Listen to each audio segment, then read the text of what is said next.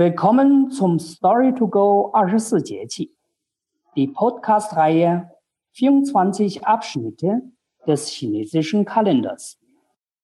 Hier spricht Kang Wei. Zu diesem Thema habe ich Frau Nelly Ma eingeladen. Frau Ma war lange Zeit Dozentin an der Uni Passau und agiert bei uns seit vielen Jahren für Workshops und weitere kulturelle Veranstaltungen. Sie hat unter anderem diverse Bücher über kulturelle Sitten und Bräuche in China und das chinesische Lernen mitgeschrieben. Ni hao, Frau Ma. Ni hao, Kang Wei.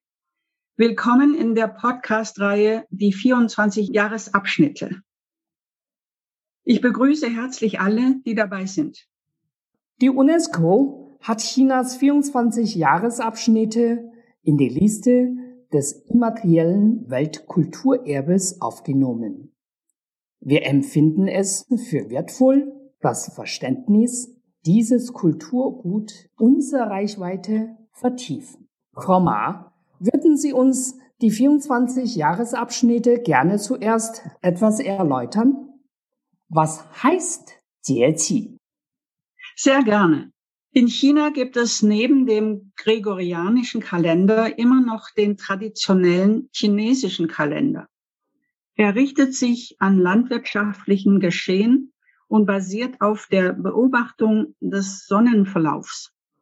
Neben den vier Jahreszeiten und den zwölf Monaten gibt es noch die 24 Jahresabschnitte, in Chinesisch Jieqi genannt. Das Sonnenjahr wird in 24 Abschnitte von jeweils 15 oder 16 Tagen eingeteilt. Das neue Jahr beginnt immer mit dem ersten Neumond nach dem Abschnitt Große Kälte, Dachan. Das liegt am 20. oder 21. Januar. Das ist Yechi. Jawohl. Frau Ma, in welchem Abschnitt befinden wir uns jetzt gerade im Kalender? Wir befinden uns übrigens jetzt gerade im Abschnitt Kleine Hitze, Xiaoshu, am 7. Juli. Jeweils sechs Jieqi, also sechs Jahresabschnitte, bilden eine Jahreszeit. Die kleine Hitze ist der vorletzte Jahresabschnitt des Sommers. Danach folgt Dasho, große Hitze, am 22. Juli. Jawohl. Dieses Kulturerbe stammt ursprünglich doch aus der Agrarkultur. Erzählen Sie uns was von seinem Einfluss auf die Bauernregel oder dem Gebrauch für die Landwirtschaft? Ja, gerne. Der Wandel der Natur ist vom Sonnenstand abhängig. Seit Jahrtausenden hat man in China diesen Wandel beobachtet und versucht zu erklären. Genauso wie in Deutschland entstanden zahlreiche Bauernregeln zu den Jahreszeiten.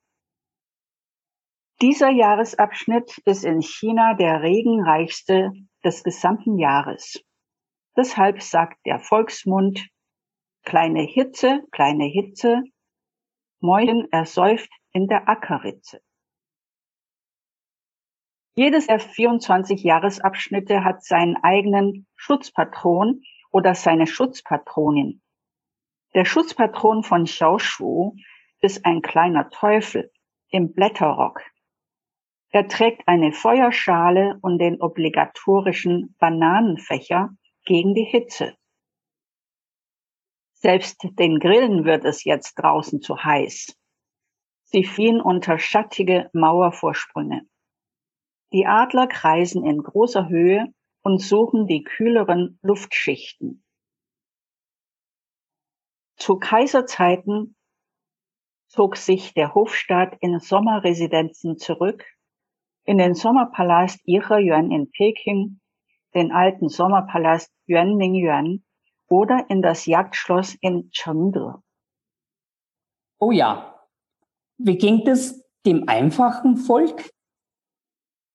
In den ersten fünf Tagen des sechsten Mondmonats kehrten die verheirateten Töchter in ihr Elternhaus zurück. Dort trafen sie ihre Angehörigen und wurden mit gutem Essen verwöhnt. Am sechsten Tag wurden sie schon wieder in das Haus ihres Mannes zurückgebracht. Dort wartete natürlich bereits die Hausarbeit auf sie.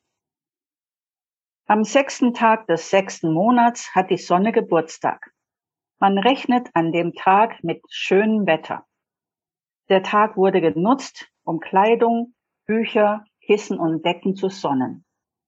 In den Klöstern wurden die Sutren und Bildrollen im Freien ausgebreitet. Man glaubte an eine besondere Kraft der Sonne an diesem Tag, die Schädlinge und Schimmel vertreibt. Frauen wuschen sich die Haare mit Hibiskusblättern. Wenn man an diesem Tag Katzen und Hunde wusch, so blieben sie angeblich das ganze Jahr über sauber und frei von Ungeziefer. Das Konfuzius-Institut München hat das Buch Gesund leben im Jahreskreis von Ihnen und Frau Hornfeck in der zweiten Auflage herausgegeben. Haben Sie noch einige Tipps für ein gesundes Leben im Sinne der 24 Jahresabschnitte beziehungsweise fürs Verhalten im Alltag? Ja, da gibt es einige Tipps. Wenn die Hitze zunimmt, sollte man seine Emotionen zum Beispiel im Zaum halten. In den Klassikern heißt es, wer Freude und Zorn jetzt nicht mäßigt, schädigt seine Organe. Menschen mit Herzschwäche sollten sich in Acht nehmen. Und in zu sehr gekühlten Räumen droht auch im Hochsommer Erkältungsgefahr. Der Körper, der ständig im klimatisierten Räumen ist, verlernt sich rasch an die Temperatur in seiner Umgebung anzupassen. Wer jetzt unter der sogenannten Aircon-Krankheit Kungtiaobing leidet, ist oft müde, hat Kopfschmerzen, Schwindel, eine trockene Kehle und erhöhten Blutdruck. Wer unterkühlte öffentliche Räume nicht vermeiden kann, sollte wenigstens immer einen Schal oder eine Jacke parat haben. Mhm. Noch einen guten Rat. Besser ist der gute alte Ventilator oder noch besser der Fächer, der in China aus Papier, aus Seide oder großen Pflanzenblättern hergestellt wird. Durch Malerei oder Kalligraphie ist der Fächer zu einem richtigen Kunstwerk geworden. Oh ja. Die Ernährung spielt übrigens für gesundes Leben auch eine sehr wichtige Rolle. Würden Sie uns gern auch Tipps dafür erläutern? Gerne. In der Hitze, also kleine Hitze, ist ja die Hochsaison der Wassermelone, Xigua. Die thermische Qualität der Wassermelone ist kalt. Sie vertreibt Hitze und Nervosität und wirkt speichelbildend, durstlöschend und harntreibend. Sie wirkt lindernd bei Halsschmerzen und trockener Kehle. Die moderne Medizinforschung hat auch herausgefunden, dass die Wassermelone eine blutdrucksendende und infektionshemmende Wirkung hat. Vor allem bei Nierenentzündung ist sie zu empfehlen, also Wassermelone essen. Aus der Wassermelone wird auch ein zähflüssiger dunkelbrauner Sirup gewonnen, der gegen Husten sehr wirksam ist. Ja, alle essen gerne Wassermelone als Obst. Gibt es noch andere Möglichkeiten, die Wassermelone einzusetzen? Ja, da gibt es sogar Kochrezepte. In China verwertet man auch das hellgrüne, knackige Fleisch zwischen der Schale und dem roten Fruchtfleisch. Zum Jahresabschnitt Kleine Hitze empfehlen wir das Rezept Melonenfleisch mit roter Paprika. Dazu brauchen wir 200 Gramm hellgrünes Melonenfleisch. Natürlich wäre es gut, wenn man Melonen mit dicker Schale kauft. Eine rote Paprika und eine Knoblauchzehe. Wir befreien jetzt das Melonenfleisch von der harten Außenschale schneiden Sie in feinen Streifen, salzen Sie etwas und lassen Sie ziehen. Paprika auch in feine Streifen schneiden, beides in Öl anbraten, mit gehacktem Knoblauch, heller Sojasauce und etwas Zucker würzen. Falls die Melonenstreifen noch hart sind, kann man etwas Wasser hinzufügen und leise köcheln. Wir wünschen dazu einen guten Appetit. Ah, eine Leckerei. Jetzt haben wir die Schale noch übrig. Ja, die können wir auch noch verwerten. Die Innenschale der Melone eignet sich auch gut als feuchtigkeitsspendende Maske in der Kosmetik. Mit einem großen Stück dieser Schale zweimal täglich können wir vorsichtig das Gesicht abreiben. Die ganze Melone wird rundum verbraucht. Was kommt demnächst? Die nächste Folge im Jahreskreis, die wir in der Podcast-Reihe vorstellen, ist der Herbstanfang, Li Qiu, am 7. August.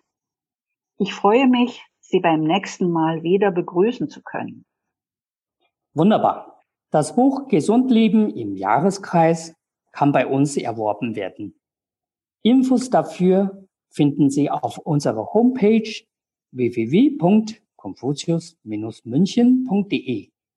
Frau Ma, herzlichen Dank für heute und bis zum nächsten Jahresabschnitt. Bis zum nächsten Mal. Wiederhören.